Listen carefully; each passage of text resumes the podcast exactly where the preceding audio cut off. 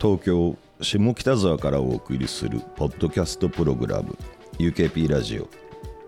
UK プロジェクト代表遠藤浩一です。ポリシックスふみです。UKP ラジオは所属アーティストやゆかりのある方をお迎えする番組です。皆さんからの感想などもお待ちしています。ハッシュタグ UKP ラジオをつけてツイートお願いします。えーポリシックス25周年お祝い会を3週にわたってお送りしてきましてはい。僕が一人でやってましたがはい。回もありましたがはい。ありがとうございます本当に。やっぱね心細いっすね。あら本当ですか、はい。ちょっと嬉しい。うん、これ成立してんのかどうかな。自分でなんかね客観的に分かんないし、あとなんか、うん、拾ってくれなそうだからくだらないことが言えないんでなんか。拾いやキャリーが。でなんかねのそう。ちょっとあ遠慮してんなみたいなことがあってですね、えー寂しかったです。ちょっとい。つもと違うはい、クールな遠藤さんが出たって感じですか？うん、なんかしょんぼりした僕が出てます。あ そうなんだ、でもありがとうございますいいえ、はい。えーポリシックスにねまつわるね、はい。えーツイートももらっています。はい、えーいくつか紹介させてください、えー、マユッチングさんから。ありがとうございます、えー記念すべき3人揃ってのご出演。最後の最後まで楽しかったです。いろいろな選択肢があった中ずっとポリシックスを続けるという選択をしてくださりありがといすです。林さんのまだポリシックスは完成していないという言葉にワクワクしました。25周年一体何が起こるのか楽しみにしております。ありがとうございます。はい、林くんは相変わらず超前向きで良かったですね。ですね、はい、まあ、林のいいところでございますそうですね。はい。そしてもう一つ、えー紹介させてください。えー、綿毛ポリポリデカオさん、ありがとうございます。ポリシックス、えー、何？ポリポリデカオ？そうそうそう。名前に反応しちゃった？そうそうそう、そのツイッターネームちょっと面白いなと。綿毛さんね、ポリポリデカオさん。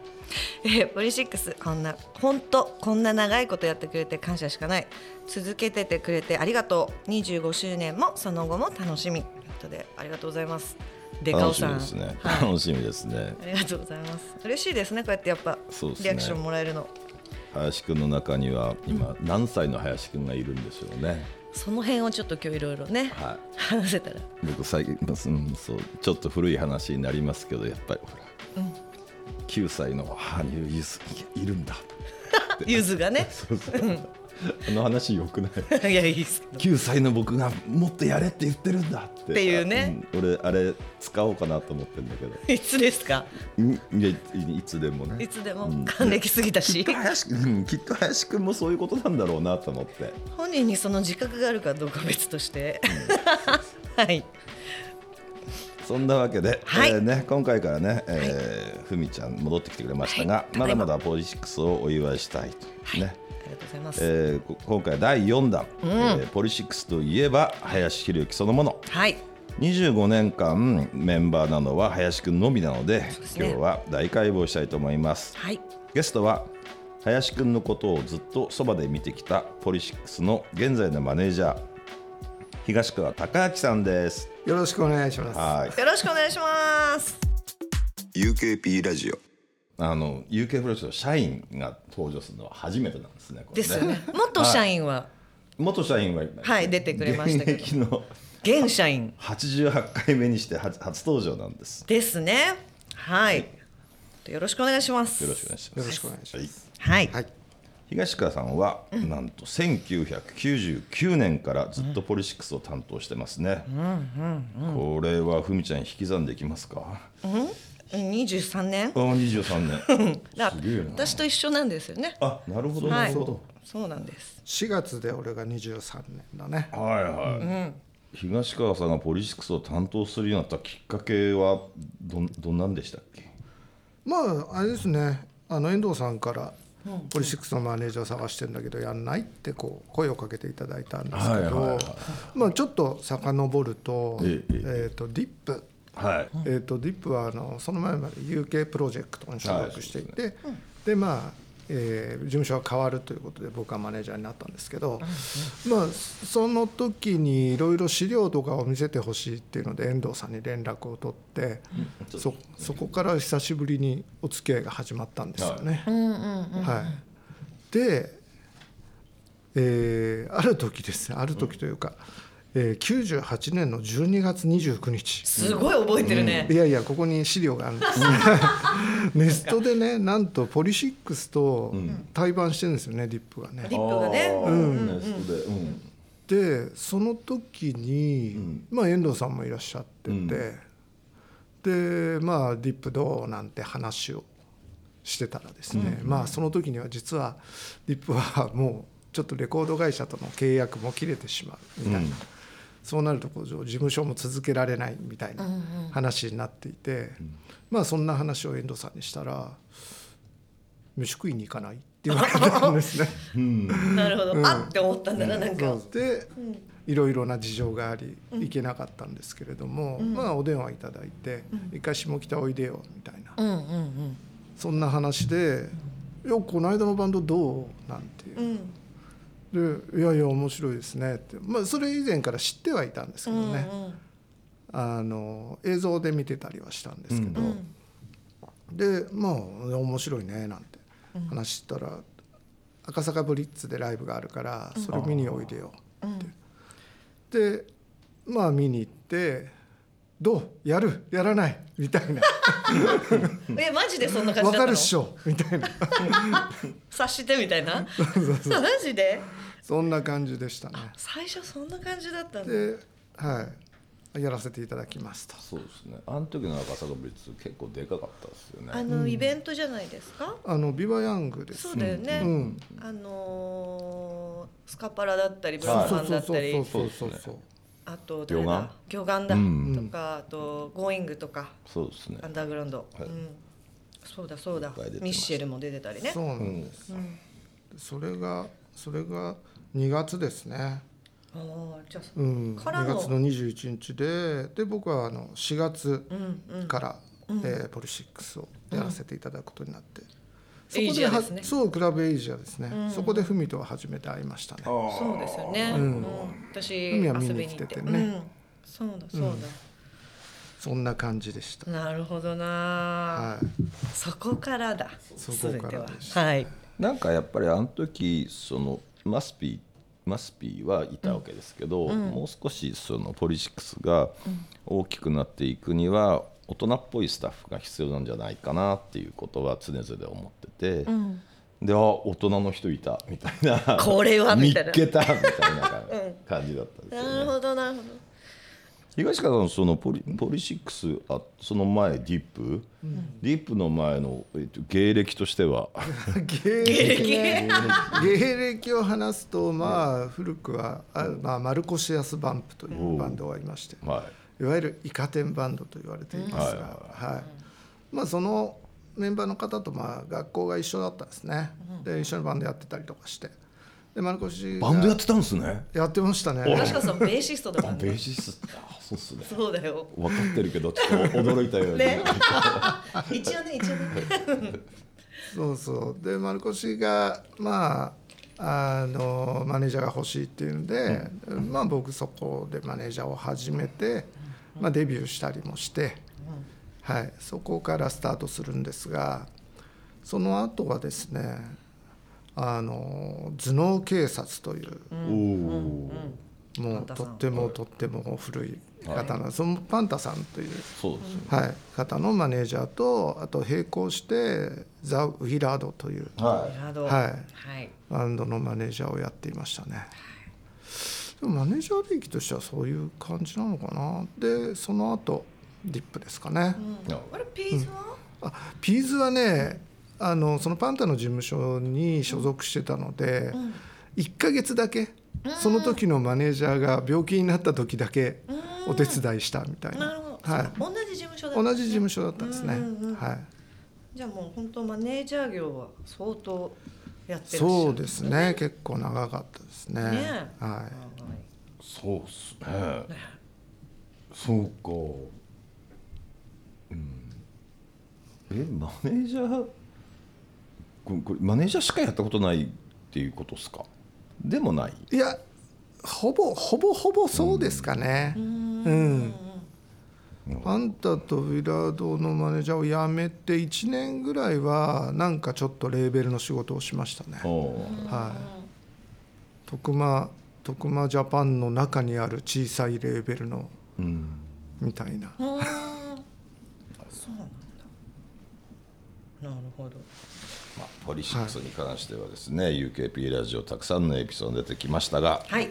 東川さん的にポリシックスについて思い出深いことってなんですかね、いっぱいありそう。うんそう。もういっぱいありすぎてね何を選ぼうかって感じだったんですよねどうなんだろう。でもまあなんか林のいい話をしないといけないなみたいなね。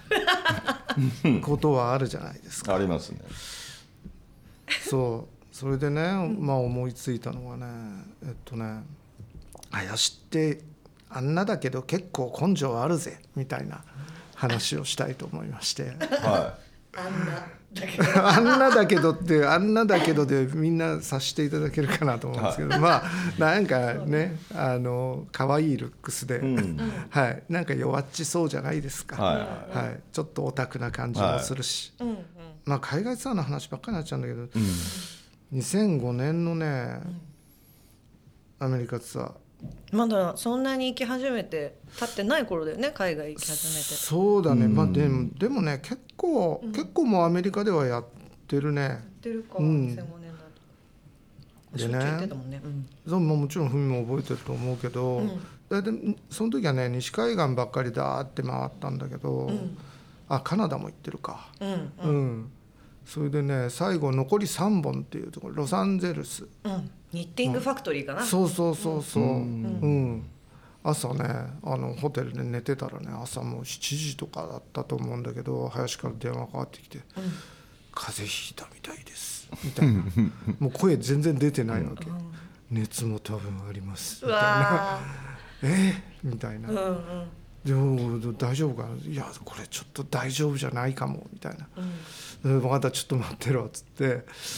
えっ、と当時ソニーのねあの向こうで面倒見てくれた方に連絡して、こん。な状況なんだけど病院探してくんないかっつって「で分かった」っつって、あのもうまあに外国の先生じゃね、うん。あれだから日本のお医者さん探してあげるっつって、でねあのロサンゼルスの、まあ、リトル東京ってあの、日本人街ですよね、そこにある病院を見つけてくれて、であのそこに連絡してあるからすぐ行ってくださいって言って、で行ったらもう林どんどん具合悪くなっていくわけ。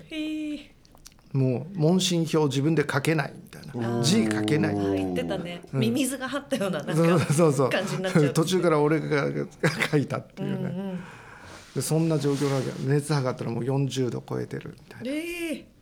そうだよね。そうもうああもうこれダメだなと思って。なんだけどまあお医者さんは、まあ点滴打てばうん。熱だけは下がる、うんうんでも声はまあ出るだ出るわけがないなこれが。なそうねでまあとりあえず点滴打つから、うん。うんでまあ待ってる間に俺は、まあ、そのソニーの人とかツアーマネとかに連絡して、うんでもちょっともうこの先ツアー無理だわ、うん。でで中止になったらどうしようみたいなそんな相談してるわけです、でまあ結構長い時間点滴打ってましたね。こう1時間ぐらいかかる、うん。うんで終わってでまあ本当に熱は下がって、うんうん。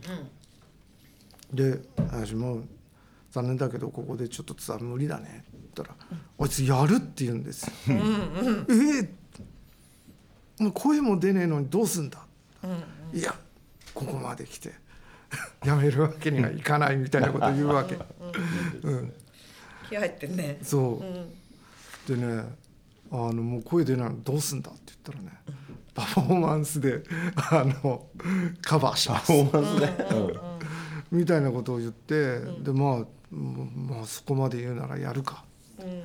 うんうん。もうやったんですよ。やったねでも声全然出てなかったじゃない。そうだね。もうもう全くもうトイスもひどいもんで、うん。うんでカウントとか矢野に行ってもらったりとそうかねそうそうそうそう。そう、それぐらい声出ないんだけど、でも本当に頑張ってやるわけ。うん。でなんかそういう時ってなんか危機迫るこう迫力みたいなのがあって、はい。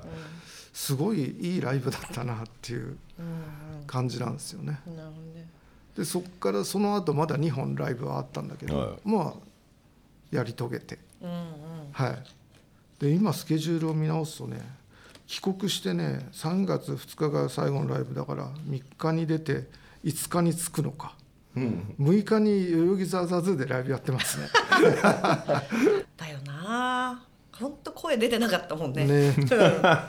本当。でザーザーズーもそんな本調子じゃなかったはずだよ、いや間違いなくひどい状態だったよねね。きっとね。声っていうか喉ガサガサでね、無理無理やりこう出すライブをやってるわけじゃん、そうだよね。でもねそういう時にあいつ頑張るんだよね。いいそうなんですね。ねそうそう。これはとてもとてもいい話でしたね、いやいや。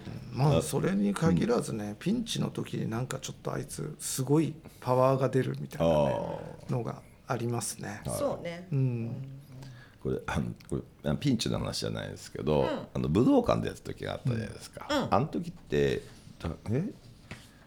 え50曲ぐらいやってたよね。47とかかな、うん。で時間にしてどうだろう？2時間は超えてたもんね。2時間半ぐらい？2時間半ぐらいね、で普通のバンドって、そのまあまあライブやる前に投資リハってやるじゃないですか。やりますね、50分だったら50分のステージを1回さらうみたいな、はいでで2時間半ってさらうってさもう1回だけやればもういいかなって思うじゃん。思いますよね。え3回ぐらいやってない？やってんすよこれが。マジで。に武道館の2時間半の投資リハ3回やるってい異常なやる気だよね。だから3回っていうのはいわゆるそのゲネプロと呼ばれる、まあ、ちょっと大きめのスタジオで、ほぼほぼライブ本番に近いような形でやるリハ。ん。がまあ投資3回やるけど、うんもうちょっとちっちゃいスタジオでもう通してたりするんですよ。だからメンバーものすごいいっぱいやってるっていうね。そう。でもやっぱりこうややりたいんだよね林は、うんそこ、ちゃんとそこって良くないって言いそうなところを。そうだよね。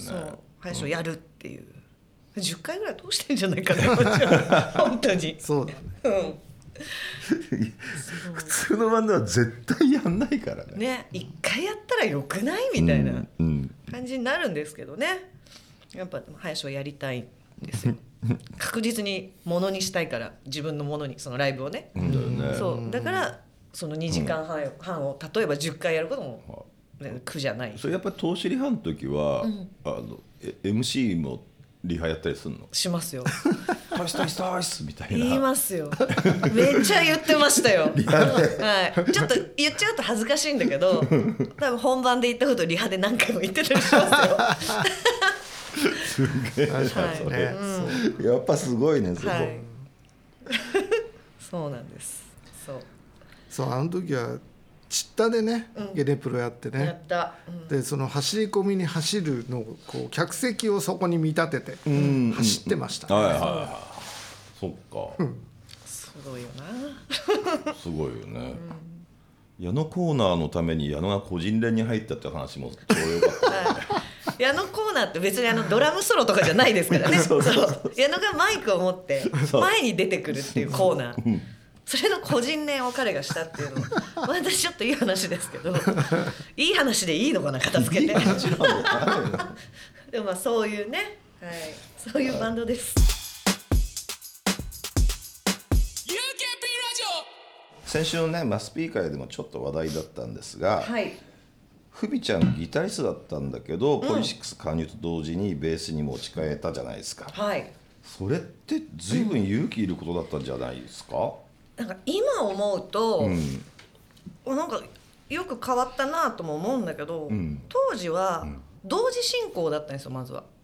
あのサポートだったから、はいはい。まあ、ギターも弾きながら、まあ、ベースも弾くみたいな感じで、まあ、ギターもそんな5年とかぐらいまだ始めてうん。ばっかりだったし、まあ、ベースもその時初めてうん。みたいな感じだったから、なんかこうプレイヤーとしてのみたいなことよりも、まあ、好奇心みたいなものがすごい勝ったんですよね私は。もともとやってたバンドが、ん。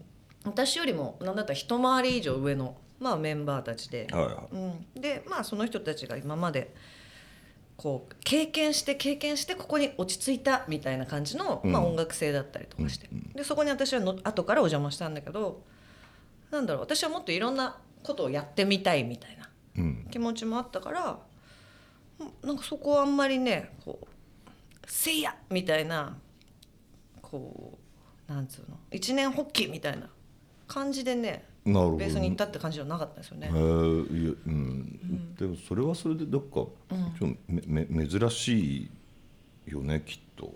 うん、なのかしら、うん。うん。でもやっぱすごい好奇心が勝ったな。やっぱり林との出会いが結構衝撃的だったので林とっていうかポリシックスあと、あ、そういうことか。うん、なんだこれみたいな。うん、のがやっぱりあったんでなんかその好奇心がとっても勝ちましたね。なるほどうね。ん、今思うとでもよくそんなに変わった変わったというか移行したななんて思うんですけど、うん。う、ん、ね。そうですよ。えそそやっぱ大変大変なもんなの。大変なんじゃないの？ね。なんかなんていうの？なんていう？油絵の人が突然彫刻家になるみたいな。そこまで？そ外からの印象で印象はか。いや油絵の人が水彩画になるっていうよりは距離感あるような気がするんだけどななんか。言い過ぎかな。当時はもしかしたらその距離感に気づいてなかったからこそできたんじゃないですか？うんうん。うん、そのうん今だったらちょっときついなっていうのはやっぱ思えるけど、そこまでのなんか自意識みたいなものとかどんだけそれが大変なことなのかっていうのがそんなに体感として分かっていなかったから、だからもうは林くんがほらトランペッターとして超一流になるみたいな話じゃんこれって。そうねいきなりね。それはちょっとねさすがにでもでも文の勘の良さっていうのはすごいですからね。やっぱどこの人ドラムも叩けるじゃないですか。実際ポリのライブでねドラム叩いた叩いてりね。ねうんうん。してなんか基本的にこう勘の良さみたいなのがすごいある人だと思いますよ。なるほうん。褒められた、いやいや。もう褒められてるのかどうか分かんない。けど、褒めてもらって尊敬してますから僕は。あ。りがたい話で本当に。でもなんか本当そういうきょこ好奇心ですかね、うん。はい。やはり。でした。はい。UKP ラジオ。どではここからは、ポリシックスのフロントマンはい。林博之を大解剖。イエスまず林くんを一言で言い表すなら、うふみちゃんは？私から言っちゃっていいんですか？はいどうぞ。そうですね。まあいろんな意味を込めてピュア。うん。うんかな。はい。僕言いますよ。お願いします永遠にツルツルした少年。あ まあちょっと近いね。近い。ね。近いね。うん。え東川さんは？これねこれ実は遠藤さんが昔言ってた言葉でうわー言えてるなと思ったんだけど、腰の低い頑固者。ああね。もうこれこれ相当初期にね遠藤さんがね林を表して言った言葉なんですけど、うね。これは言えてるなと。そうね。うん。決して高圧的じゃ一切ないからね、うん。うん。腰の低い頑固者。そう腰の低い頑固者、まあ頑固だよね、うん。それ今でもそうだねっていう感じだもんね、うん。うん。だって遠藤さんが言ったってことその初期ってことはね25年近く前ってことでしょ、うん。うんそうだね。ね。四半世紀経ってもその印象はそんなに変わらずみたいな。そうだよね。あとまあ僕僕が思うとするならなんかやっぱ唯一無二みたいな感じかな、うんうんうん。ちょっと他にあんな人いねえなみうんうたいな、んあの 褒めたいけどまああのこんだけ近くで見てるとあれですけども良くも悪くも唯一無二だよね。そう良くも悪くもだね。うん。うん。そうだよね。まあだからこその林だったりポリシックスだったりするんだろうなっていう感じではあるけど、そうね。では反対に林くんが言った言葉で印象に残ってることはどんなことですか、東川さんから言う？私から言う？これこれどうだろうな？じゃあ言って言って言ってこいよ言ってこいよ。えーせっかくなんで。私も せっかくなんだよ言うよね。せっかく何がせっかくなんでかわかんないんだけどそせっかくなんで。そうなの。これ林くんせっかく言い過ぎててあんまり印象に逆に残ってないよ。ぐらい言うよね、言う言う。でもスタンスとしてね、まあ、いろんな面で聞いてきましたけど、やっぱせっかくなんでっていうのは本当に印象残ってますね。そうだね、楽しいこともしんどいこともせっかくなんでやるみたいなそうそう。感じだよねそう。せっかくなんでだよね。すいません。はい。いやそれはちょっと私もやっぱ正直にやっぱ一番印象に残ってるのはそれだな、うん、なんだろうねそのマインドは。うん。ななななんだろう。ポポジポジティブになんていうかな欲張りなんじゃない？なんか。やっぱまあそれを全部せっかくこここに来たらこれはやりたいとかちょっとしんどくてもこれはやって帰るとか、なんなんかうん。あのこれさもうしんどいからそれやんなくていいんじゃね？っていうことでも、自分の欲望とか、真面目さに忠実に、いやここここまでここにこの土地に来たんだからせっかくだからこれ食うよみたいなさ、なんかなんか、そうね。うん、でもな例えばさそれって言い方によってはとても熱意のあるね感じに聞こえたりするのにそれを「せっかくなんで」って言っちゃうのが林な感じしない？そうだよねねそう。そう例えばさっき言ったアメリカツアーで体調崩したけどライブやる、まあ、言うたらそのせっかくなんでマインドが発令してると。そうかそうせっかくそう。せっかくだからやるんだよ。そうせっかくここまで来たんだからせっかくなんで。あと、僕僕そのせっかくなんせっかくなんでと同じぐらい、林くんの中でこう、うん林くん言った言葉で心に残ってるのは、小一杯ああ言うねその小一杯って何なんですかね？遠藤さん的にはどう受け取ってるんですか？その小一杯を。まあせっかくなんで一杯飲みましょうってことだよね。これあの一番印象に残ってるのは、ポリシックスがクラブ Q でセブンデイズやった時があったじゃん。ありましたね、うん。で7日間いや7日間だから、7日間連続でライブやるから、打ち上げはないよって言って、打ち上げはなくていいけどでも小一杯って言い方変えただけじゃん。結局小一杯が毎日やってたじゃんか出ましたね。小一杯と言いつつボトル空いてるみたいなそうょ。そうそうあの小一杯ってなんだちっちゃいおじさんが住んでるよね。なんかその小一杯の中には。そう。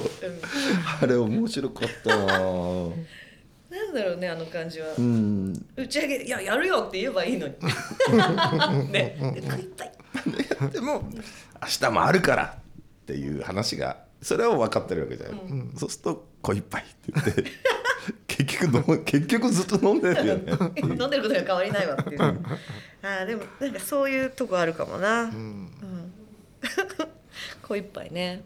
なんかあるかな。でもやっぱりなんだろう。さっきの「せっかくなんでも小一杯もなんだろうな。なんか言い方を変えたらなんか普通なんだけど林が言う言うその単語がちょっと不思議でもあったりするんだよね。そうね。そう。うん。その表現の仕方、それでいやいやよくよく考えたら変わんないんだけどさみたいな、うん、だからそれをチョイスする林みたいなね、うん。ところあるよねぱそうか。次の質問は難しいかもしれないですけど、みんながイメージしてる林くんと違う一面ってあるっけ？これって。出尽くしたっけ？これって。まあでも本当喧嘩とかスタジオで喧嘩した時とかはなんて言うんだろう。本題に行かないんだよね。その喧嘩の内容が、言い方とかにフォーカスしていくみたいな結構気になるタイプなんだよねなんかね、なんかねそういう感じのところありますけどね。意外とそのはっきりこれをやれみたいなタイプじゃないもんね、うん。うんだからなんかこう意外とそういうやり方とか言い方か。言い方とか気にするタイプ、うん。やれよって言ってもいい瞬間なのに、うん。やってくれると嬉しいな的な感じの、うん。うん、そんな一面もあったりするよっていう。なるほど。はい。うん。東川さん何かあったりします？イメージしてる林くんの。あすげえ軽めな話としては、林ってさ、なんかコンピューターつく使って、いっぱい機材使って、あの音楽作ってる、まあ実際作ってるんだけど、だけど電気的な配線が全くわからない。そうだよね。テレビとビデオがつなげないみたいそなね。うだよね。音痴だよね、うん。すごいよテレビと何？ブルーレイをつなげてスピーカーから出したりするの配線とかにそう。これどうやったらいいの？みたいな、うん、なんか昔引っ越し手伝ったじゃん、うん、手伝った随分前ね。だけど、あれ結局海が全部やったもんね。やった。ね。そうなんですよ。全然わからないみたいな。なんか右から入れて左から出すみたいな。なんかそういう考え方なんだよね。そう、なんか不思議なんだよね。う。んそう、意外と機械音痴っていう。そうそうそうそう、確かに、それはある。そうなんですそれいまだにだよね。多分そうだと思う。うん。だって携帯一つとか、アプリの使い方とか。そういうのもあんまり得意じゃないうん。言うもんね。うん。だよくあんな難しい機材を使ってるなって 思うも。うん。んね。でも使い慣れた機材だとね、うん、もう信じられないスピードでなんかうん、ピャピャピャーって作るもんやね。るよね、うん。うーん。配線は苦手だけど機能をこう把握するのは得意なのかな。でもマニュアル一切読まないっていうもんね。そうだよね、うん。読めよって思うんだけど。そうそう読めよって思うんだけど。読ま読まない気持ちはちょっと。まあ言うて私も読まない派なんですけど。行き詰まってからじゃないと読みたくないんでね。それはわかる。困った時のにしとくみたいなね、うん、それは確かにある、うん。え遠藤さんにも聞いていいですか？何？えそのえ？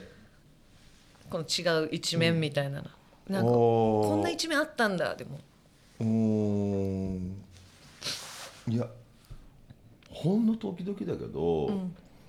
林くんが、いや別に僕は僕がやりたい音楽だけをやってるわけじゃなくて、聴いてる人のことを考えてるんだって言った時に、本当？って。本当って？そこに疑問がつくんだ。ね 本当？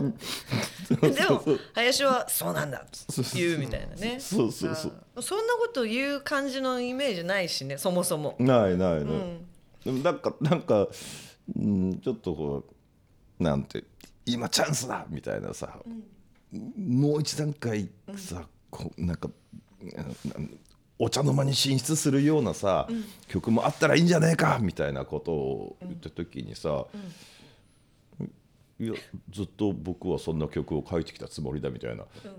え？そうそうそう。そう自分のことしか考えてないわけじゃないって言われた時におおびっくりした。と思って。そのなんか俺がびっくりして林くんはそう思ってるっていうそのなんていうかなずれた感じがいいんだろうねきっとね。そうなんだよね。そうそこに対して本気だからうん。やっぱそうそうやって言えるんだろうし、その唯一無二ってさっき言ったみたいな、まあ、感性とかね、うん。いうことなのかなっていうのはやっぱ思いますね確かに。だけどそのズレみたいなものに気づいてないからいいんだよね。ああそうね。うんうん気づけよって思う時もあるんだけど、こんだけ近くにいると。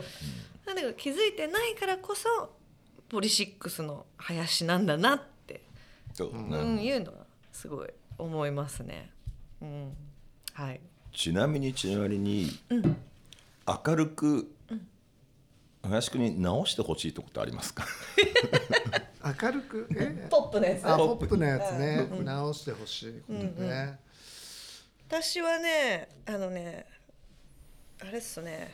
ちょっとピンポイントなんですけど、あのライブの時に、なんか困ったらトイス言うっていうのを ちょっと直してほしい。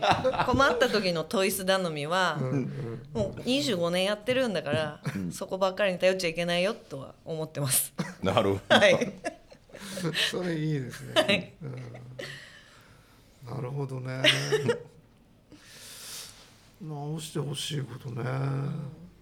いやまあなんかさっきの配線みたいな話にもつながるんだけど、はいはい。なんか本当に下手だよね。考えないっていうかね。もうケーブルこういうふうにしたらケーブルどんどん絡まっちゃうでしょみたいなのをもうその目の前しか見てないから。そうね。日々スタジオでそういうやり取りしそうてるもんね。そうそうそうそう。そういうところの何度言ってもでも変えてくれないね。そうだね、うん。だからもう先にシンセをセッティングしたいみたいな気持ちが立っちゃって ケーブルとかどうでもいいみたいな、で私に怒られて綺麗に巻き直すみたいな。そしてスタジオがやっと始まるみたいな。あーそこは直してほしいですね。ね。えはい治るか。なそれ治るかな。いやな治んないとは思ってるんえですよ。前よりはマシになってますよ。まあね。まあ海に言われた通りにやってるよね。そうね。そこ人通るでしょって言ってあごめんっつってシュシュシュって巻いてくれる。そうそう。そう。まあ概念としてないんだろうね。うん、あ、はいそうそうだからそこにそなそこで気づくか気づかない。かっていうところって大きいよね、なんかね、なんか配信にはもっと大事なことがきっとあるんだと思う。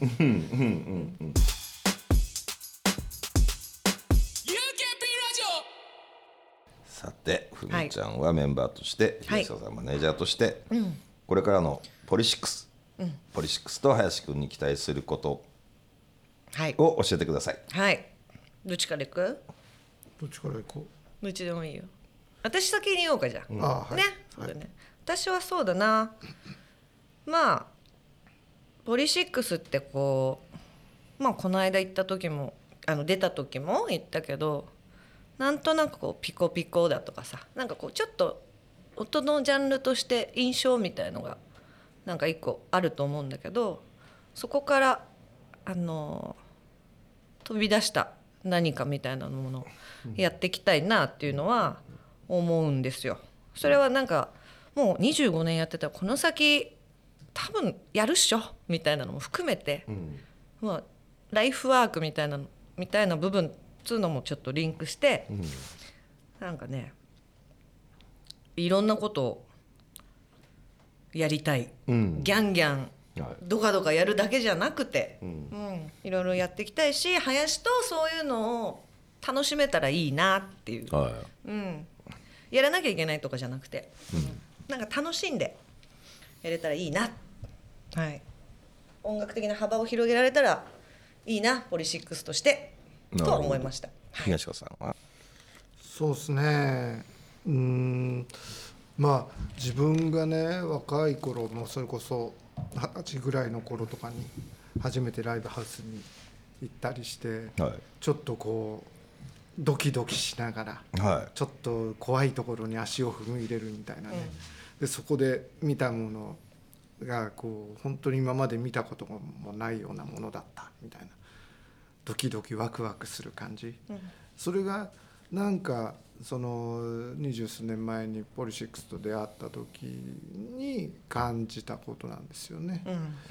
ですやっぱりそこから25年経ってもまたドキドキワクワクさせてほしいなみたいな感じですかね。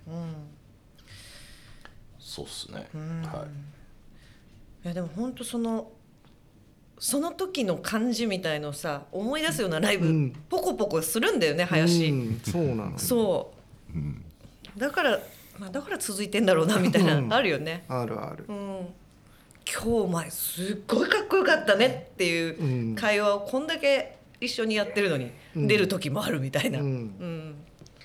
ね。そうなんですよ。いいですね。はいまあ結局やっぱり、うん。まあ、25年経っても30年経ってもいつまでもフフレッシュななんか出会った時の衝撃をずっと持続していくっていうことなんでしょうね、あるいはう上書きしていくっていうことなんで,、でしょうね。はい。いやーなんか。ね。頑固ななんだっけ腰の低い頑固者？そうそうそうね。ででも根本的に年齢をあんまり感じさせないよね。なんそうだかね。ね年不相応だよねなんか。そうね、でもそれも本当良くも悪くもじゃん。ね確かに。え、結構大人だよね。だいぶ大人だよね。大人です。よ。ね一時さ MC の質を変えようと思ってさ、うん兄貴ぶってた時なかった？兄貴ぶってた時あったっけ？なんか。何オラついてたの？そうそうそうそうそうそうそう。なんか。うん。ちょっと俺もそろそろいい年だから兄貴出そうよみたいな、一瞬あったと思うんだよねあライブで。うんうんうんうん。でも多分それ続いてないってことはもうそこ却下になったわけだよね。柄じゃないっていう。なんかそう、兄貴ぶってんだけど兄貴に見られなかったから引っ込めたような気がするまあねそうだよね、結構兄貴なんだけどな。そう本当は兄貴なんだ ね。年齢的にはね。そうなんですよ。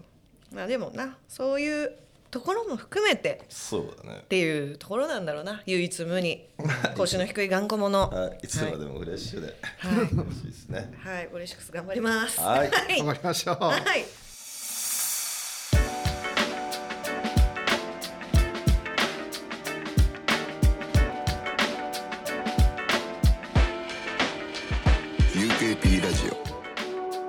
ポリシックス25周年記念会の第4弾、はい。えーマネージャーの東川さんとともに、えーふみちゃんと一緒に林博之大会合でお送りしましたがはい。なんかでなんかよ良かったですね。本当に。本東川さんのエピソードすごいちょっと良かったです、なんかなかなか聞けないですかなからなかいやいやずいぶん長いこといいるけど全然聞けなかったよね。そうだよね。こういう機会がないとね。そうなんですね、ね。確かにでもなんかこういう私とかは聞いたことあるけどポリのお客さんにも、うん。そのこの流れみたいの東川さんのエピソードそうですね。ね聞けてもらえるのは嬉しいなと思います。本当に。あとなんか、しみじみ、まあ林ってこういうとこよくないよね。でもかっこいいよねってみんなが思ってるんだなっていうことが 改めて確認できたんでよかったですはい、本当に。ありがとうございました本当、はい。第4回も。はい、はいえー皆様からの感想もお待ちしています。ハッシュタグ UKP ラジオをつけてつぶやいてください。UKP ラジオのツイッターアカウントもあります。ぜひこちらもフォローお願いします。UKP ラジオは UK プロジェクト遠藤浩一とポリシックスふみがお送りしました